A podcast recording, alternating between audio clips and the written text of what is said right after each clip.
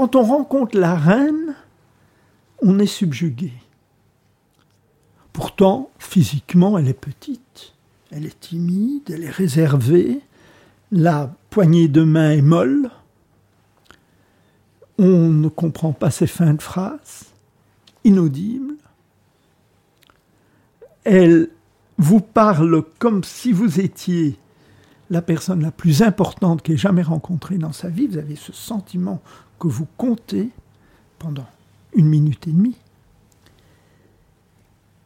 Elle vous regarde droit dans les yeux, son regard est d'acier et elle vous transperce.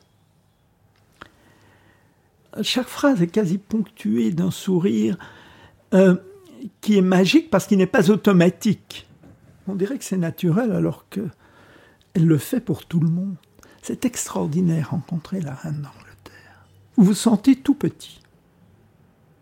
Elle ne vous dit rien d'intéressant, et pourtant, vous vous souviendrez toute votre vie de cette rencontre. Et c'est ça la magie d'Élisabeth II. C'est qu'elle a rencontré des millions de gens, et que tous se souviennent du jour où ils ont rencontré la reine d'Angleterre. Ça les marque. C'est une professionnelle. Elle sait faire. No!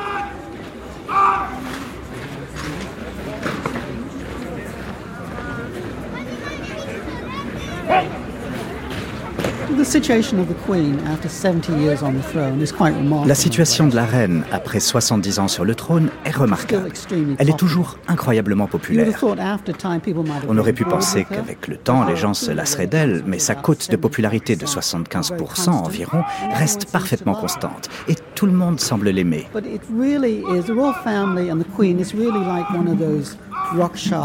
En fait, la reine et la famille royale fonctionnent un peu comme un test de Rorschach, vous savez, euh, ces taches d'encre sur lesquelles on projette ce qu'on veut. Parce que personne en Grande-Bretagne ne connaît vraiment la reine. Après tout, en 70 ans de règne, elle n'a jamais donné d'interview, elle n'a jamais accordé d'entretien à la presse. Personne ne sait donc qui elle est vraiment. Elle est vraiment impénétrable. Et c'est grâce à ça que tout le monde peut s'identifier à elle, grâce à cette façade, cette illusion de pouvoir. C'est cette impénétrabilité qui est le secret de sa réussite.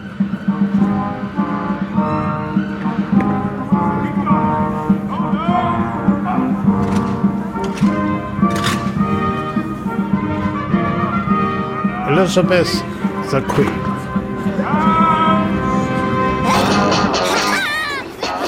Non, non, on va pas faire une série sérieuse sur la reine. Elle aurait horreur de ça. Modèle sur les mignons, ces créatures de dessin animé qui viennent de la kidnapper.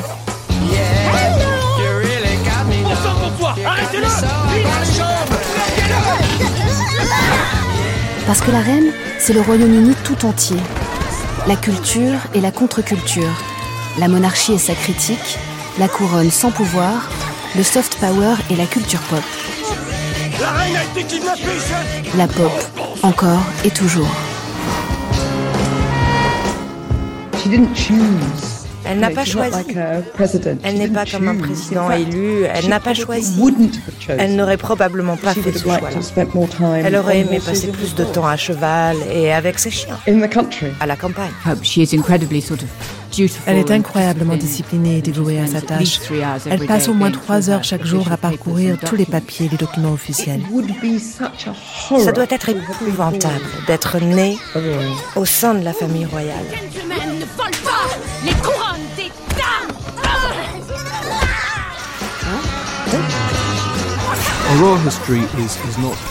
L'histoire royale n'est pas véritablement l'histoire. C'est celle que raconte la famille royale et le gouvernement qui s'en remet à elle. Il y a encore une attitude de déférence extrême dans ce pays à l'égard de la famille royale. Le fait de devoir préserver la mystique de la royauté est une façon de masquer leur comportement réel. C'est cette vie extraordinaire qui garde la monarchie pertinente et vivante dans notre imagination.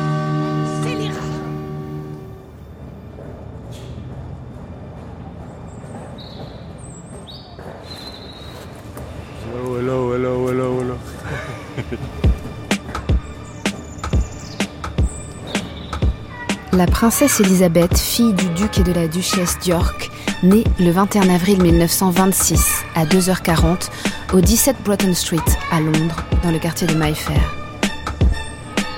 Voici ce qu'en dit la presse de l'époque. La naissance de la princesse Elisabeth est un événement de grande importance dynastique, car si le prince de Galles venait à mourir sans héritier, la princesse Elisabeth viendrait immédiatement après son père dans la succession au trône.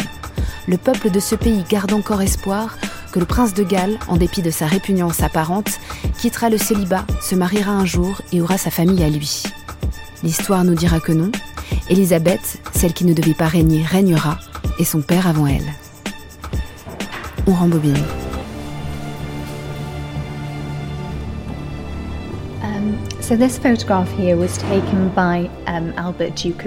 Cette photographie ici a été prise par Albert, duc de York, et montre sa fille, la petite princesse Elisabeth, âgée de 3 ans en 1929.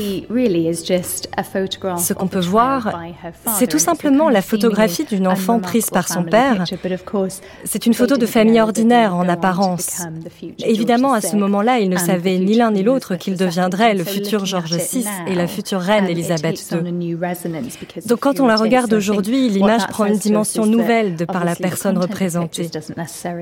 Ce que cela nous dit, c'est que si le contenu des images ne change pas nécessairement, la manière dont nous les comprenons et dont nous les interprétons change.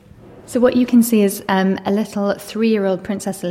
que l'on peut voir ici, donc, c'est la petite princesse Elisabeth à l'âge de 3 um, ans, entourée de lys blanc, Lily en anglais. Ce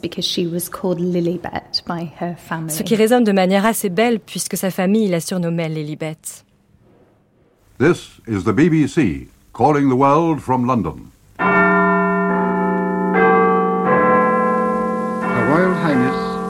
Princess Elizabeth. Épisode 1 Lilibet sur la voie royale. In wishing you all good evening, I feel that I am speaking to friends and companions who have shared with my sister and myself many a happy children's hour. Thousands of you in this country have had to leave your homes and be separated from your fathers and mothers. My sister Margaret Rose and I feel so much for you, as we know from experience what it means to be away from those we love most of all. My sister is by my side, and we are both going to say good night to you. Come on, Margaret. Good night, children. Good night, and good luck to you all.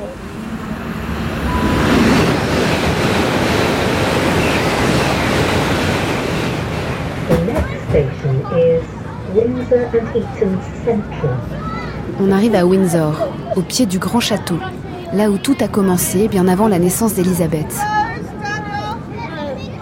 Comme on n'a pas obtenu l'autorisation d'y promener notre micro, on se faufile, tête baissée, au milieu des écoliers en uniforme. Une nuée d'Harry Potter en chaussettes hautes, plissées et col en V, venus apprendre l'histoire qui renie leur reine à la dynastie. Venus comme nous pour une petite danse avec les fantômes.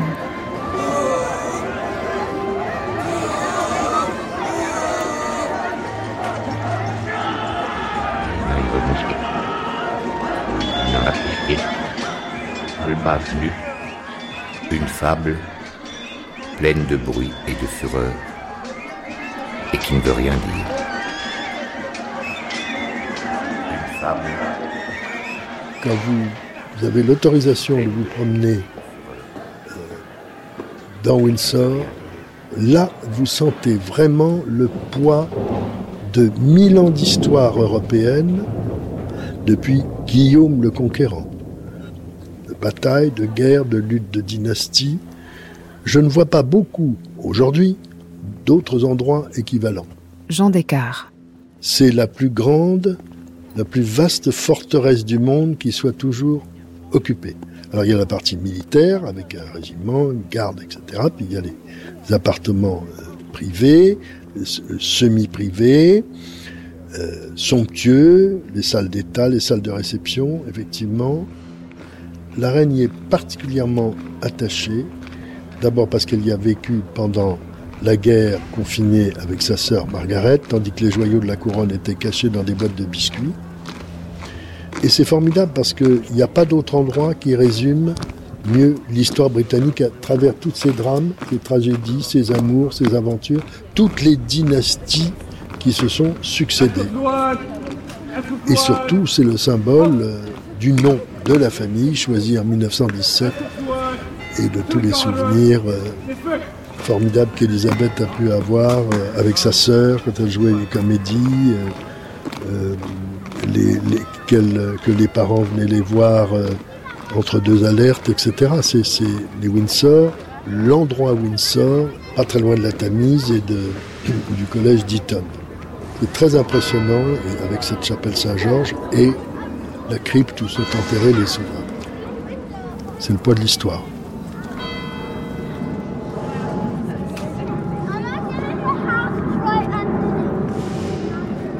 Je m'appelle Philippe Chassaigne, je suis professeur d'histoire contemporaine à l'Université Bordeaux-Montaigne à Bordeaux et je suis spécialiste de la Grande-Bretagne au XIXe et XXe siècle et plus particulièrement de la famille royale. Dans l'histoire de la monarchie britannique au XIXe et XXe siècle, il y a deux figures qui émergent. C'est par la longévité de leur règne. C'est évidemment euh, la reine Victoria, 1837-1901, et euh, la reine Elisabeth II, qui euh, est sur le trône depuis 70 ans, le 6 février. Longévité, attachement de leur sujet, malgré des hauts et des bas inévitables avec des règnes aussi longs, mais à la fin de leur règne, toutes les deux sont extrêmement populaires auprès de leur sujet. Et euh, on peut dire que ces deux euh, règnes encadrent la, monarchie britannique parce que le premier, Victoria, a vu la Grande-Bretagne accéder au titre de première puissance mondiale, même de superpuissance mondiale. Et le règne d'Élisabeth II, en revanche, a vu la Grande-Bretagne descendre de son piédestal et passer, euh, dès les années 60, la décolonisation s'installe en Afrique. Et donc la Grande-Bretagne connaît cette, descente de, pouvoir. Lorsque la reine Victoria monte sur le trône en 1837, euh, le règne de ses trois prédécesseurs avait été euh, assez catastrophique. Georges III, donc euh, son grand-père, avait perdu les 13 colonies d'Amérique en 1883, était devenu fou en 1888, et la régence, une, une régence avait être instaurée en 1811. Il n'était plus du tout en état d'assurer les fonctions monarchiques, et donc il a fini sa vie fou, pour aller vite, sourd et aveugle son successeur, Georges IV, donc son fils aîné, il a régné entre 1820 et 1830. C'était un souverain détesté pour toute une série de raisons. Détesté pour son comportement privé. C'était euh, un obsédé sexuel, pourrait-on dire. Euh, donc euh, il multipliait les conquêtes, et tout, le monde le savait. Il mangeait et buvait de façon tout à fait excessive. D'ailleurs, il est mort obèse, une jambe ravagée par la goutte. Euh, et euh, en 1830, c'est donc euh, étant mort sans descendance légitime, en 1830, c'est son frère, le duc de Clarence, qui devient roi sur nom de Guillaume IV. Lui, c'est pareil. Il avait vécu maritalement avec une actrice avec qui il avait fait 11 enfants, donc tous des enfants illégitimes. et bon, c'était pas une pointure sur le sur, le plan politique. Et la, la, balance du pouvoir va glisser du côté du premier ministre et s'affaiblir du côté du souverain. Le règne de Victoria a vu un affaiblissement progressif du rôle politique effectif de la monarchie. En revanche, ce que le souverain a perdu en influence, eh bien, euh, il l'a gagné en prestige, en autorité morale. À la fin de son règne, euh, Victoria n'a plus de rôle politique très euh, marqué, mais euh, par les encouragements qu'elle peut prodiguer euh, à tel ou tel Premier ministre, elle continue d'avoir quand même cette autorité morale. En 1867, un constitutionnaliste, Walter Paget, avait écrit que le souverain britannique avait trois droits. Le droit d'être informé, où le Premier ministre doit dire au souverain ce qu'il compte faire, le droit d'encourager et le droit de mettre en garde. Victoria ne s'est pas toujours conformé à ce modèle-là, mais grosso modo, oui. En revanche, Élisabeth II, elle, a été irréprochable. Et en fait, le véritable point de bascule, le premier souverain à avoir été un vrai souverain constitutionnel, c'est Georges V, donc son grand-père. Le rôle principal du souverain, c'est de représenter cette unité de la nation et d'être à l'unisson de ses sujets.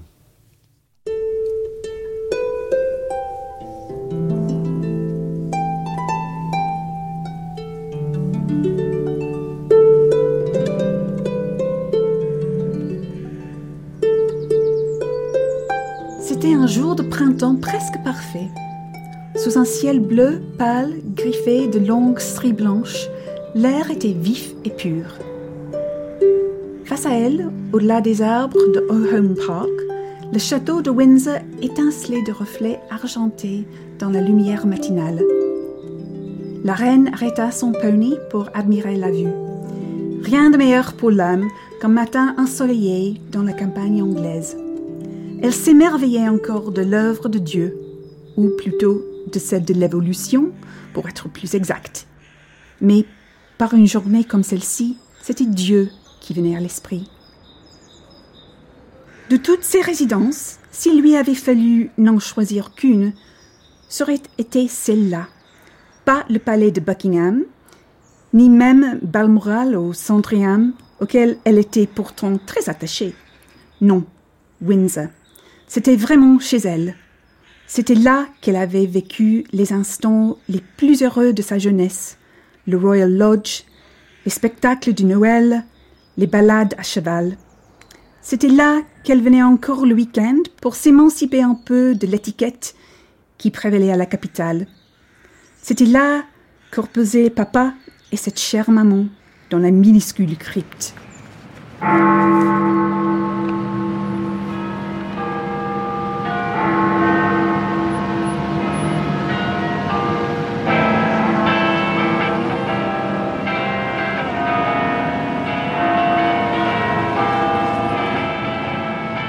My name is Jane Ridley, and I am a historian, and I've written several books. Je m'appelle Jane Ridley et je suis historienne et j'ai écrit plusieurs ouvrages sur la monarchie britannique. Before the First World War, avant la Première Guerre mondiale, toutes les grandes maisons royales um, européennes étaient liées d'une manière ou d'une autre à celle de Grande-Bretagne. Et cela est advenu du point de vue britannique parce qu'on attendait d'un prince ou une princesse britannique qu'il épouse une princesse ou un prince étranger. Um, Et en plus de cela, il fallait trouver un protestant, ce qui fait que la plupart des cousins européens étaient le produit d'union avec des princes germaniques mineurs. Donc avant 1914, la situation est pour ainsi dire inédite, puisque George V, le roi d'Angleterre, est le cousin germain, doublement cousin germain même, à la fois du tsar de Russie et de la tsarine Alexis, et il est aussi le cousin au premier degré de l'empereur Guillaume d'Allemagne. Ces trois grands États européens, ou plutôt ces trois grandes monarchies européennes, sont donc étroitement liés par ces mariages.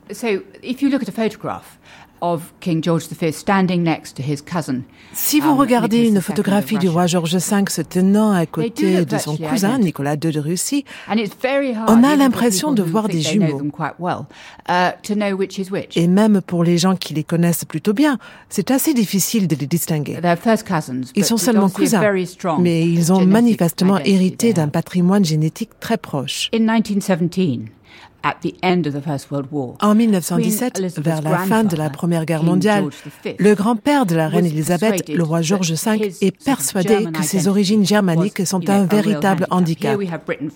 Alors que la Grande-Bretagne est en train de se battre contre l'Allemagne, la famille du trône britannique est elle-même issue de la dynastie Saxe-Cobourg et Gotha, par l'intermédiaire du mari de la reine Victoria, le prince Albert. À ce moment-là, il existe un sentiment anti-allemand très fort, ce qui est compréhensible pendant la Première Guerre mondiale.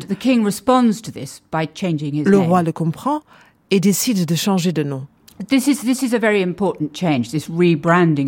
C'est un changement majeur, cette décision de renommer la monarchie. Celle-ci devient 100% britannique et non plus, comme avant, une des branches rattachées aux dynasties européennes. 1917, nous sommes euh, au cœur de la Première Guerre mondiale. Philippe Chassaigne. Il y a des aéronefs allemands qui euh, bombardent Londres, qui s'appellent des Gotha, et donc avoir une maison régnante Saxe-Cobourg et Gotha, ça fait mauvais effet.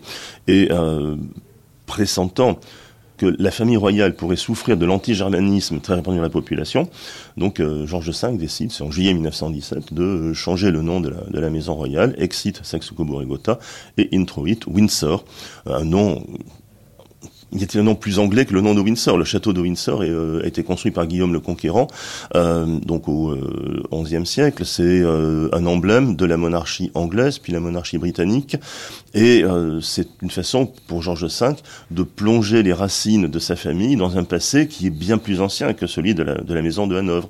Et il en profite pour justement changer également tous les, enfin répudier tous les titres allemands, remplacer les titres allemands des membres de la famille royale par des titres, euh, par des titres anglais, au besoin en les anglicisant, parce que euh, Battenberg devient Mountbatten.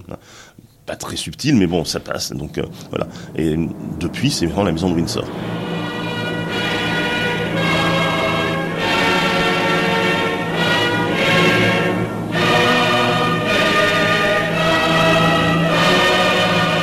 Georges V, jubilé de 1935.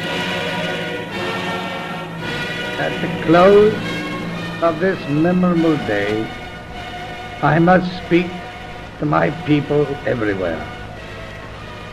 Yet, how can I express what is in my heart? As I passed, as I passed this morning through cheering multitudes to and from St. Paul's Cathedral, as I thought there of all that these 25 years have brought to me and to my country and my empire. La Première Guerre mondiale a été difficile, puisqu'en 1918, euh, l'Empire russe a disparu, l'Empire austro-hongrois a disparu, l'Empire allemand a disparu. Euh, la monarchie britannique, elle, est renforcée parce que Georges V a vraiment su jouer le rôle de père de la nation. Il s'est rendu sur le front euh, à nombreuses reprises pour euh, soutenir le moral des soldats. Son épouse, la reine Marie, euh, a multiplié les visites dans les hôpitaux, les infirmeries, etc. chez les Windsor, je vois qu'il n'y a pas vraiment de, enfin, il n'y a jamais vraiment eu de peur du régicide. On a pu interpréter le fait que Georges V avait refusé d'accorder l'asile politique aux Romanov parce que il craignait les réactions justement de la frange révolutionnaire euh, du mouvement ouvrier. Mais le problème, c'est que euh, le, problème, c'était que la reine Marie avait été, quand elle était jeune, régulièrement euh, méprisée ou traitée de haut par l'impératrice russe et que donc le moment venu, elle a pu aussi influencer son mari pour lui dire, ah ben non, hors de question euh, qu'il se débrouille. Vous voyez que c'est pas tellement la peur de c'est plutôt une vengeance entre femmes. Après la Première Guerre mondiale, la position de George V n'est pas encore totalement stabilisée et la réaction du roi face à cette situation, c'est de réinventer la monarchie, de la reconstruire pour faire d'elle une sorte de monarchie domestique avec à sa tête une famille parfaite. Le couple du roi et la reine d'un côté, et de l'autre, les deux fils aînés en particulier, le prince de Galles, qui deviendra plus tard le duc de Windsor, et son frère cadet, le duc de um, York. Les deux frères ainsi que leurs parents reflètent cette image d'une monarchie familiale. Et les deux frères, particulièrement le prince de Galles, se sont embarqués dans une grande tournée absolument épuisante. Aux quatre coins de l'Empire um, britannique. Ils sont allés partout, au Canada, en Inde, en Australie, prononçant chaque fois des discours qui suscitent l'enthousiasme et l'adhésion à l'Empire. Ils ont énormément de succès dans cette mission.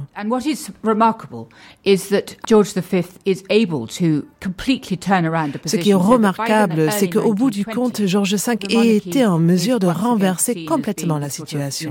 Car dans les années 20, la monarchie est à nouveau perçue comme une institution importante dans la vie de la nation et dans la vie politique grâce à cette idée de famille à laquelle tout le monde peut s'identifier. Pas seulement les aristocrates et les princes.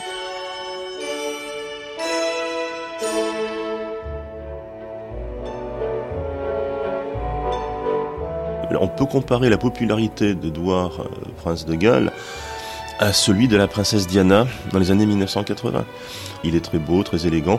Euh, il a été sur le front, bon, pas, pas en première ligne, enfin, il, incarne de certaine façon cette génération du feu. Euh, Entre 1920 et 1925, il a fait toute une série de voyages dans l'Empire et à chaque fois, il attire des, foules considérables. En Nouvelle-Zélande, eh il s'habille en tenue euh, maori traditionnelle et euh, il salue un chef maori en, se frottant le nez contre le sien, qui est le, la façon dont les maoris se saluent. Au Canada, il va porter euh, une coiffe de chef indien. En Inde, il va prononcer une partie de son discours en ourdou, donc la, langue parlée par les, euh, par les Indiens, qui ne comprennent pas forcément l'anglais. En Afrique australe, d'Union d'Afrique du Sud, il va fréquenter aussi bien les Noirs que les Blancs alors qu'en fait, il est profondément raciste, hein, mais bon, peu importe. Donc là, en termes de communication, il sait très bien, euh, agir. Donc euh, c'est un prince de Galles très populaire. Mais euh, son père, le roi George V, est très inquiet pour plusieurs raisons. D'abord, il bien évident que son fils aîné ne s'intéresse pas à son futur métier de roi, que c'est quelqu'un qui fait passer son plaisir, ses intérêts, son plaisir personnel avant les affaires de l'État alors que quand on est souverain, il faut justement savoir dépasser ses intérêts personnels et se mettre au service de l'État. Et bon, à plusieurs reprises, il a eu des, phrases comme euh, Lorsque je serai mort, ce garçon se détruira en un an ». Belle préscience. Hein. Il meurt en janvier 1936 euh, et euh, Édouard VIII abdique en décembre 1936. This is Windsor Castle. His Royal Highness Prince Edward. At long last, je suis enfin en mesure de dire quelques mots en mon nom propre. Je n'ai jamais souhaité taire quoi que ce soit. Mais jusqu'à maintenant, il ne m'était pas constitutionnellement possible de m'exprimer. Il y a quelques heures, j'ai accompli mes dernières obligations en tant que roi et empereur. Et à présent que m'a succédé mon frère, le duc d'York,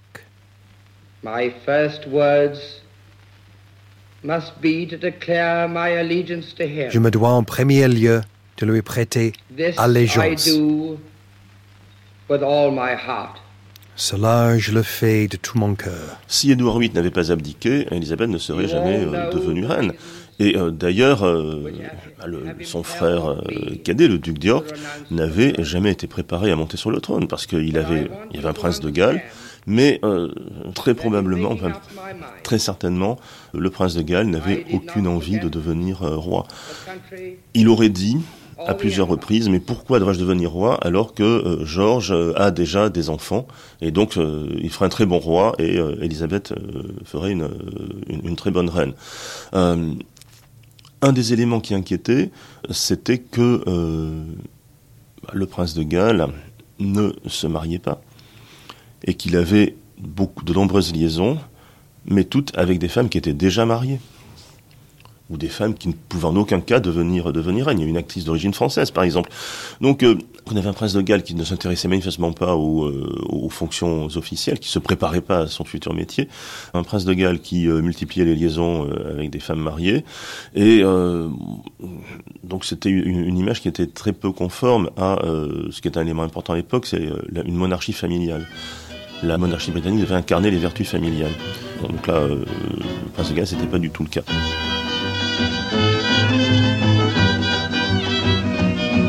It's love, it's love alone that caused King Edward to leave the throne. It's love, love alone that caused King Edward to leave the throne. We know Edward is noble and great, but love caused him to abdicate. It's love, love alone that caused King Edward to leave the throne. Oh, what a sad disappointment was endured by the British government. It's love, love alone. Lorsqu'il monte sur le trône, Edward VIII a déjà entamé une liaison avec une, une américaine, Wallis Simpson, née à Baltimore aux États-Unis, d'origine relativement modeste, et euh, qui a euh, divorcé une première fois aux États-Unis. Elle s'est remariée avec un homme d'affaires anglo-américain, euh, Ernest Simpson, et elle, par diverses relations, elle gravite dans le, cercle des amis du prince de Galles, et puis bon, rapidement, ils deviennent amis, puis plus qu'amis. son idée, c'est de l'épouser, enfin, qu'elle divorce, de l'épouser, et qu'elle devienne reine. la procédure de divorce est enclenchée. Elle est menée à bien en octobre 1936. mais là, ça pose un énorme problème. C'est que bon, le divorce aux États-Unis, aux États-Unis, ça compte pas. Mais le divorce en Angleterre, il compte. Donc, le roi peut-il épouser une roturière divorcée Pour l'Église anglicane, dont il est le chef et euh, qui euh, n'autorise pas le divorce, euh, c'est absolument impossible. Il faut voir aussi que Wallis Simpson était connu des services secrets pour des liens un peu troubles, ambigus, avec notamment l'ambassadeur allemand à Londres, le comte de Ribbentrop, avec qui il aurait eu une aventure euh, passionnée, et on disait qu'il lui envoyait tous les jours un bouquet de 40 roses, et chaque rose correspondait à une fois où ils avaient un rapport sexuel. Euh, donc là, évidemment, cette proximité avec euh, l'ambassadeur du Troisième Reich pose effectivement un problème.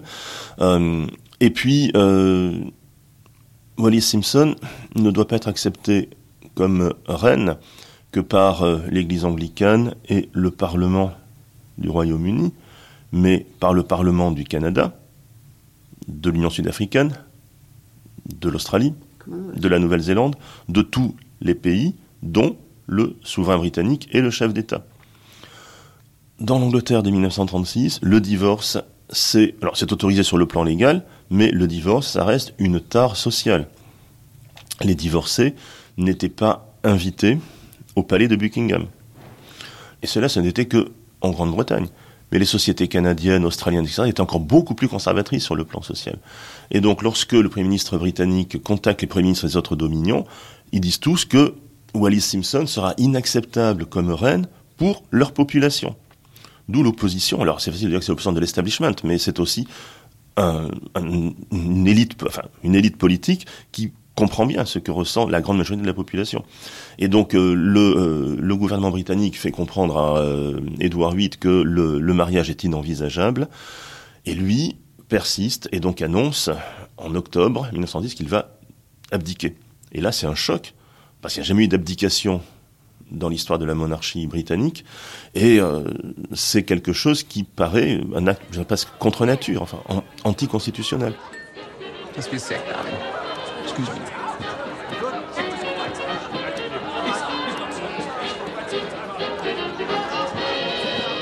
Le discours d'un roi, réalisé par Tom Hooper. David, I've been trying to see you. I've been terribly busy. Doing what? Kinging. Really? Wallace? Oh. Where have you been all this time? Uh, who have you been talking to? Never you mind. If you look at the, the um, monarchy since 1936. Si vous examinez la monarchie en 1936, l'année des trois rois, comme on l'a appelé, l'année de l'abdication du roi Édouard VIII, Jane Ridley. This abdication is a sort of, you know, is a real Cette abdication a été une véritable crise existentielle pour la monarchie. Il y a une peur réelle que l'abdication mène à un effondrement de la monarchie. Et Edward VIII cède la place à son frère cadet qui devient George VI. Et le règne de George VI, qui est relativement court, il dure moins de 20 ans, est une période pendant laquelle sa préoccupation principale est de restaurer la monarchie de son père, celle du roi George V. On a donc un régime conservateur tourné vers le passé. Il n'est absolument pas question de moderniser quoi que ce soit. In this grave, our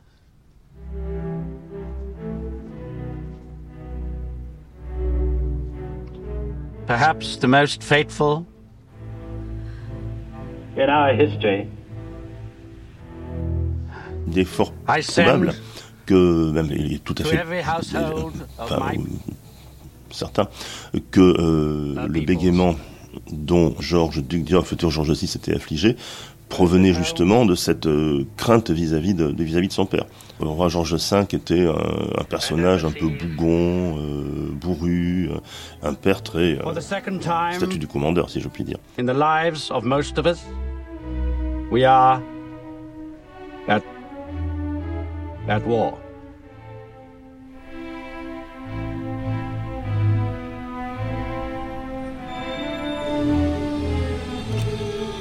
Hello, hi, come in.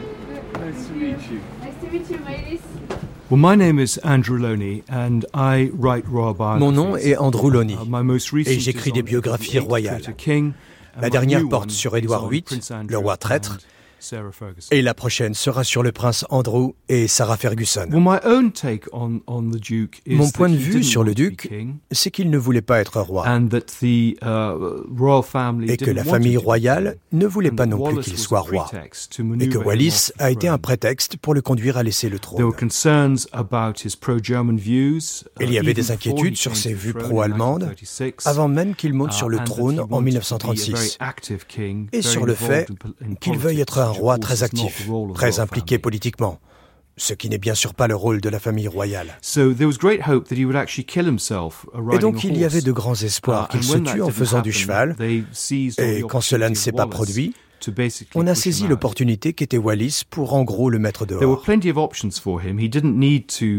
Il y avait de nombreuses options pour lui.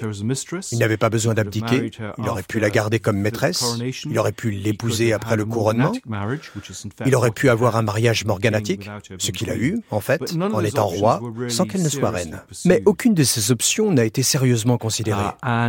Et lui ne s'est pas battu suffisamment pour garder le trône parce qu'il ne le voulait pas vraiment. C'était un homme paresseux, il préférait largement s'amuser plutôt que d'accomplir ses devoirs publics. Il était aussi devenu très proche des nazis. Jusqu'à la fin de sa vie, il a été antisémite et pensait qu'Hitler était un grand homme. il croyait en un gouvernement fort et il a continué de garder des contacts étroits avec les fascistes britanniques. Encore une fois, lorsqu'il est arrivé au pouvoir en 1936, une des inquiétudes était que ses partisans soient tous membres du parti fasciste en Grande-Bretagne, des sympathisants d'Oswald Mosley, son grand ami, et qu'en devenant roi, il conclut une sorte d'accord avec Hitler. Il était en communication avec Hitler. Il lui avait bien sûr rendu visite en 1937. Ils s'envoyaient mutuellement des télégrammes quelques jours seulement avant que la guerre n'éclate. Il a fait pression très activement pour maintenir les États-Unis hors de la guerre. Après que la guerre a éclaté, il est resté proche de nombreux agents allemands et était en communication avec eux. Les Allemands ont été en mesure de protéger sa propriété en France lorsqu'ils ont occupé ce pays, ce qui était inhabituel. Donc je pense que c'est vraiment très clair qu'il était en contact avec eux, solidaire avec eux, et qu'il voulait les aider. Et nous avons les preuves de cela avec toute une série de sources, aussi bien les journaux privés du secrétaire du roi et de son propre secrétaire privé, Alan Lassange, que des rapports des services de renseignement en Grande-Bretagne, ainsi qu'en France et en Amérique.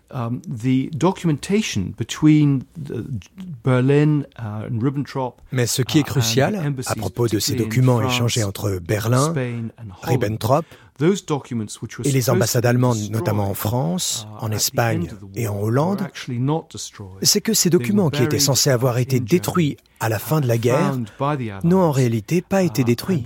Ils ont été enterrés en Allemagne et trouvés par les Alliés. Or, les Allemands ne s'attendaient pas à ce que l'on puisse accéder à ces informations-là.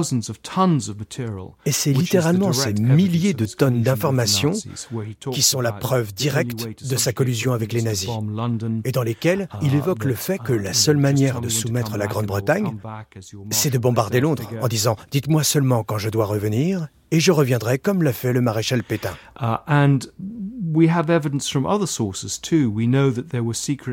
Nous avons également des preuves issues d'autres sources.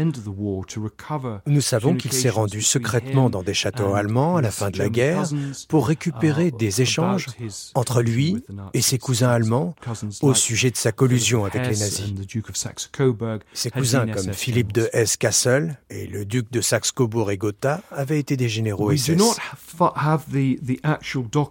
Nous n'avons pas les documents qui ont été trouvés, par exemple, au château de Kronberg.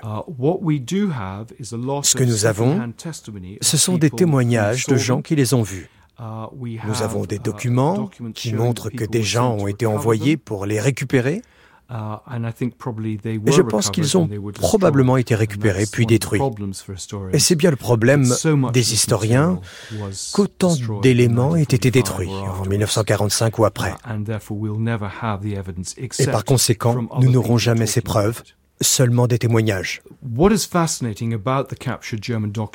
Ce qui est fascinant à propos des documents allemands récupérés, connus sous le nom des dossiers de Marburg ou de dossiers de Windsor, c'est qu'il y a eu une énorme querelle entre les Britanniques et les Américains, entre les politiques et les chercheurs, sur le fait de rendre ces documents accessibles. Ça a été des documents cruciaux lors du procès de Nuremberg. Et ils ont été bien sûr essentiels pour raconter l'histoire de la guerre. Mais certaines personnes comme Churchill, Eisenhower ou d'autres étaient bien déterminés à ce que ces documents soient détruits, supprimés, restent le plus longtemps inaccessibles. Ils étaient prêts à n'importe quoi car ce qu'ils révélaient est extrêmement embarrassant. Les héros de l'histoire, ce sont les historiens américains qui ont poussé à ce qu'ils soient publiés. Le problème pour les officiels britanniques et américains venait justement du fait que les historiens américains détiennent ces documents et puissent les rendre publics à n'importe quel moment. Essayer de les supprimer publiquement leur donnait une image terrible. Donc même si en coulisses ils ont essayé de les détruire et qu'ils ont détruit nombre d'entre eux et que beaucoup n'ont jamais été publiés, et restent inconnus à ce jour. Um, Certains sont sortis en 1957.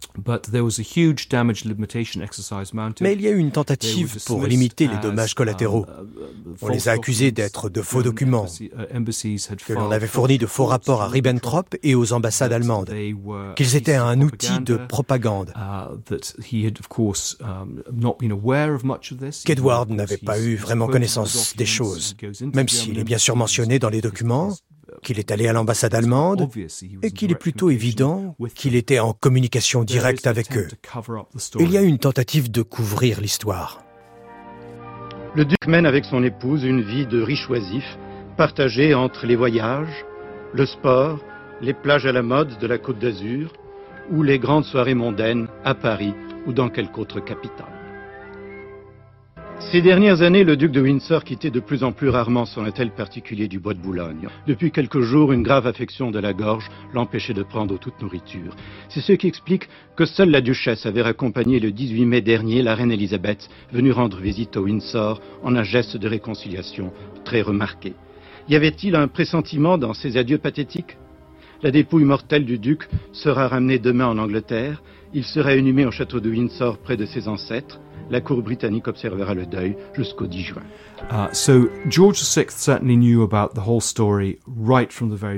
George VI avait bien uh, entendu connaissance de l'histoire depuis le début et des informations incroyables dont on disposait. Je pense qu'il serait très étonnant que la reine n'ait pas elle aussi été informée de tout cela quand elle est montée sur le trône en 1952.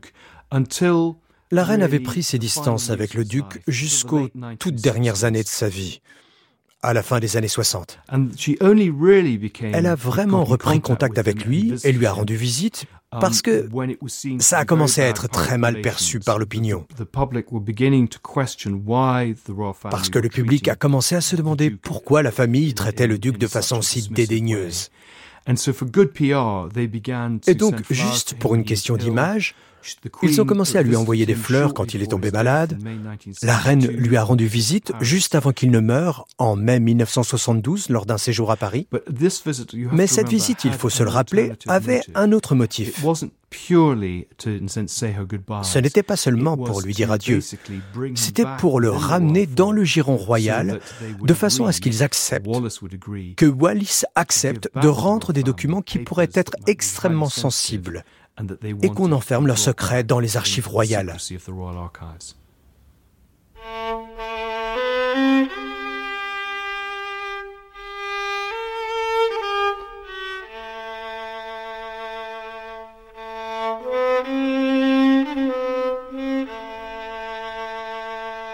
George VI succède à son frère et la princesse Lilibet devient à 10 ans héritière présomptive du trône d'Angleterre.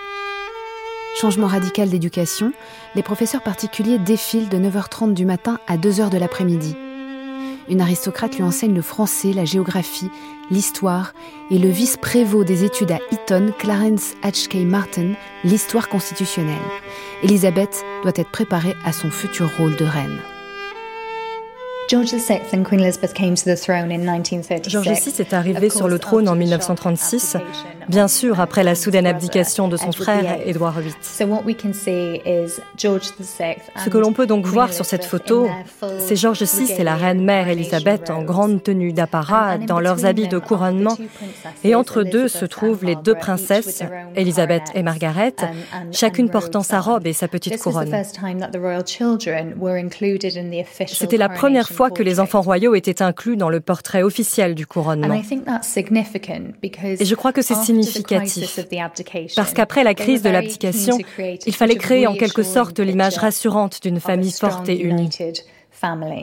Euh, le premier changement dans la vie quotidienne de la princesse Elisabeth et de sa sœur Margaret, c'est qu'ils déménagent. Et donc, de, ils habitaient, euh, le particulier, 125 euh, Piccadilly, et euh, donc ils vont s'installer au palais de Buckingham, qu'elle pas vraiment appréciée parce qu'elle n'aimait pas le palais Buckingham, mais je crois qu'elle aime toujours pas. c'est un, un, palais euh, dimension démesurée où il fait toujours froid, donc où les, les cuisines sont d'un côté, les salles de réception de l'autre, donc les plats arrivent toujours froids dans le sur la table. Euh, mais bon, elle doit s'en accommoder. Euh, en 1936, ce n'était pas encore totalement exclu que le couple royal pouvait avoir un autre enfant. Et si cet enfant avait été un garçon, même, euh, bon ça c'est le principe, c'est la primogéniture mâle, hein, donc même un nourrisson mâle de quelques jours passe devant sa sœur aînée, parce qu'elle avait 10 ans, et donc devient l'héritier du trône. Bon, il faut dire que rapidement, il est apparu euh, très peu probable qu'un troisième enfant euh, naisse dans le couple. Et donc, bah, euh, c'est Elisabeth qui montera sur le trône un jour. Et donc, l'éducation par précepteur, etc., qu'elle avait reçue en tant que fille du duc d'York, a continué, avec néanmoins une, évolution dans la mesure où lorsqu'elle n'était que la fille du duc d'York, son éducation visé à en faire une euh, jeune fille de, l'aristocratie, sans avoir un rôle social particulier. Ce qui fait que, à partir du moment où son accession devient euh, de plus en plus euh, probable, son père commence à l'entretenir des affaires de l'État.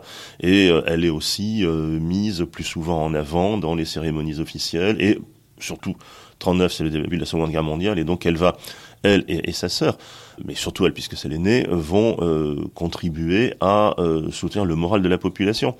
Elle a aussi été engagée dans euh, les services auxiliaires de, féminins de, l'armée de terre.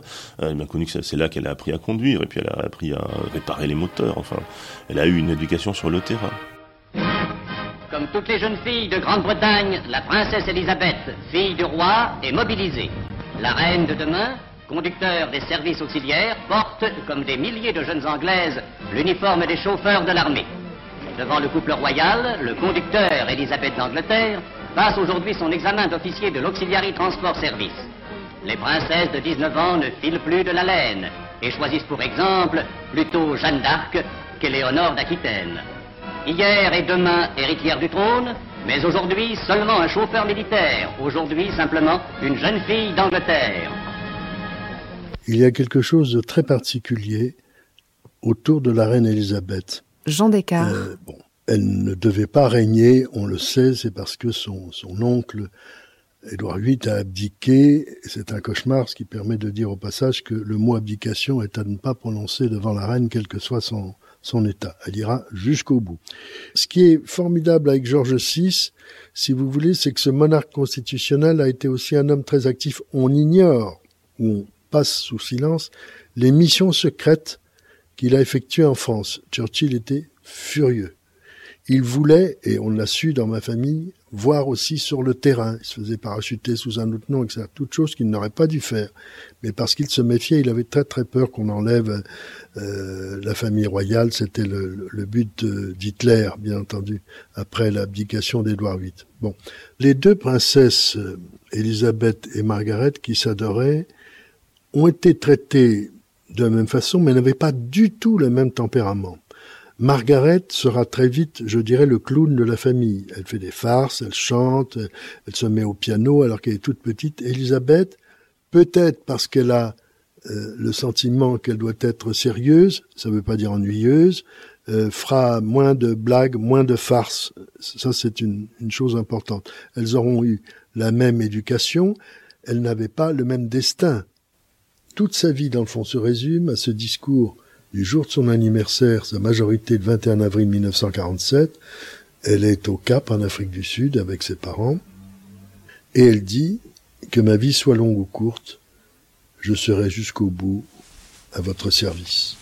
On my 21st birthday, I welcome the opportunity to speak to all the peoples of the British Commonwealth and Empire. En ce jour de mon 21e anniversaire, je saisis l'occasion de parler à tous les peuples du Commonwealth et de l'Empire britannique, où qu'ils vivent, quelle que soit leur appartenance ethnique et quelle que soit leur langue. Alors que je vous parle aujourd'hui depuis la ville du Cap, je me trouve à près de 10 000 kilomètres du pays dans lequel je suis né. Ce qui ne veut certainement pas dire que je suis à 10 000 kilomètres de chez moi. Bien que je m'adresse à tous les sujets de mon père, du plus âgé au plus jeune, aujourd'hui j'ai une pensée toute particulière pour tous les jeunes hommes et toutes les jeunes femmes qui sont nés à peu près au même moment que moi et qui ont grandi comme moi pendant les années terribles et glorieuses de la Seconde Guerre mondiale. Jeunesse de la famille britannique des nations, me laisserez-vous parler en ce jour de mon anniversaire en tant que votre représentante je déclare devant vous tous que toute ma vie, qu'elle soit longue ou courte, sera dédiée à votre service et au service de la grande famille impériale à laquelle nous appartenons tous. Je sais que je peux compter sur votre soutien infaillible. Que Dieu m'aide à honorer mon serment. Et que Dieu vous bénisse, vous tous qui êtes disposés à l'honorer avec moi. Un des autres événements traumatisants de la monarchie britannique, c'est le décès euh, prématuré et brutale de, George VI. Euh, la santé de George VI était dégradée euh, au sortir de la Seconde Guerre mondiale. On diagnostiqué un cancer du poumon. Et euh, bon, c'était un fumeur, c'était un gros fumeur. Et la, la, reine, enfin son épouse, la reine Elisabeth, on a toujours voulu à euh, Wallis Simpson euh, d'avoir euh, conduit à l'abdication d'Édouard VIII parce que la pression posant sur les épaules du nouveau roi l'avait mené à fumer bien davantage. donc un cancer du poumon opéré, un état qui se stabilise, puis qui se dégrade, on le voit notamment lorsqu'en 1951, en mai 1951, le, roi inaugure le Festival of Britain, qui est euh, le pendant de l'exposition universelle de 1851, donc euh, à, Londres. Et là, le roi est amaigri, ses traits sont tirés. Et lorsque, en début du mois de février 1952, George VI et son épouse accompagnent la princesse Elisabeth à l'aéroport d'Heathrow pour une, un voyage dans le Commonwealth en Australie, en Nouvelle-Zélande, oui, on voit bien que c'est quelqu'un qui est extrêmement malade. Vraiment, l'un des éléments qui a le plus porté préjudice à la famille royale britannique, c'est l'addiction de tous ces monarques à la nicotine. Edward VII est mort uh, de problèmes aux poumons causés par l'excès de uh, cigares. Charles V um, uh, est mort de la même chose, et idem pour George VI. La reine Elisabeth, elle, ne fume pas. Elle est incroyablement disciplinée et dévouée à sa tâche. Elle passe au moins trois heures chaque jour à parcourir tous les papiers et documents officiels. Um, Je suppose que la chose la plus importante de sa vie est cet um, engagement qu'elle a pris de servir le pays. Un engagement dont elle a fait part il y a très longtemps, en 1947, le jour même de ses 21 ans, dans un discours um, prononcé en Afrique du um, Sud. C'est cet engagement, cette ténacité et le sérieux avec lequel elle mène sa tâche um, avec bon sens qui force le respect, je pense. This is London. en direct de Londres. C'est avec une peine immense que nous vous donnons l'information suivante. Il a été annoncé depuis le palais de Sandringham à 10h45 aujourd'hui 6 février 1952 que le roi, qui s'était retiré hier soir dans son état de santé habituel, est mort paisiblement tôt ce matin dans son sommeil. Le cœur de la nation s'est arrêté. Les drapeaux sont en berne. Ceux de notre glorieux Parlement, ceux perchés au sommet de Big Ben, les drapeaux sont en berne alors que la nouvelle se propage. Le roi est mort.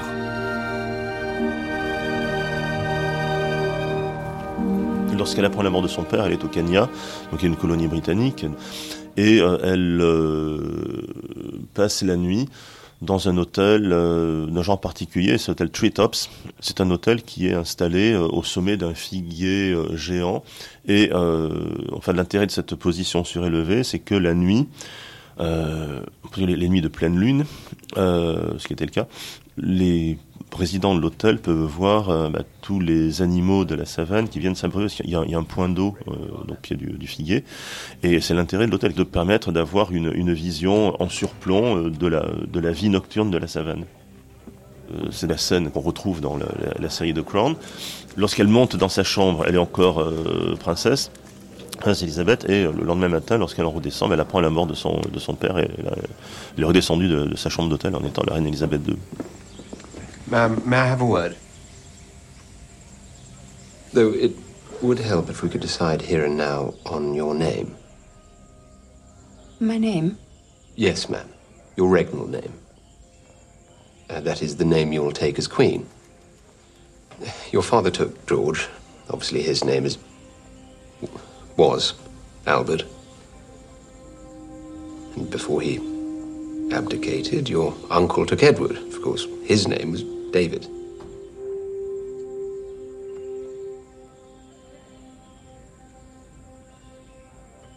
Well, then, let's not overcomplicate matters unnecessarily. My name is Elizabeth. And long live Queen Elizabeth.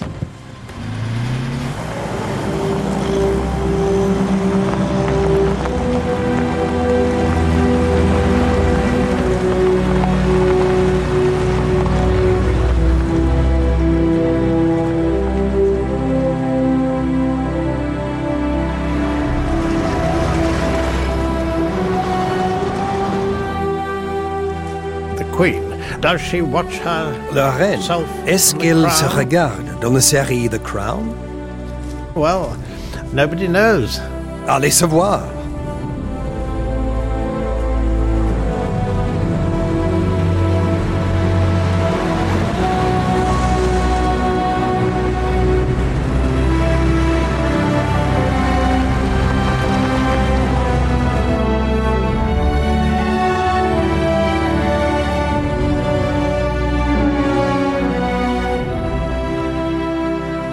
Elizabeth the Queen, une série de Maëlys Bessery réalisée par Marie Placé. Prise de son Nicolas Mathias et Guillaume Ledu. Traduction Julien Rosa, recherche INA Sophie Enoch. Mixage Éric Boissé. Attaché d'émission Pascaline Bonnet et stagiaire Lucille Brenou. Avec Jane Ridley, Claudia Acott Williams, Jean Descartes, Philippe Chassaigne, Marc Roche, David McClure, Andrew Loney, S.J. Bennett et Richard Fitzwilliams. Avec les voix de Renaud Bertin, Chloé Lambert, Chloé Becker, Xavier Brossard, Lise Combe, Dario Costa, Cleona Nirorden et Bruno Duvic.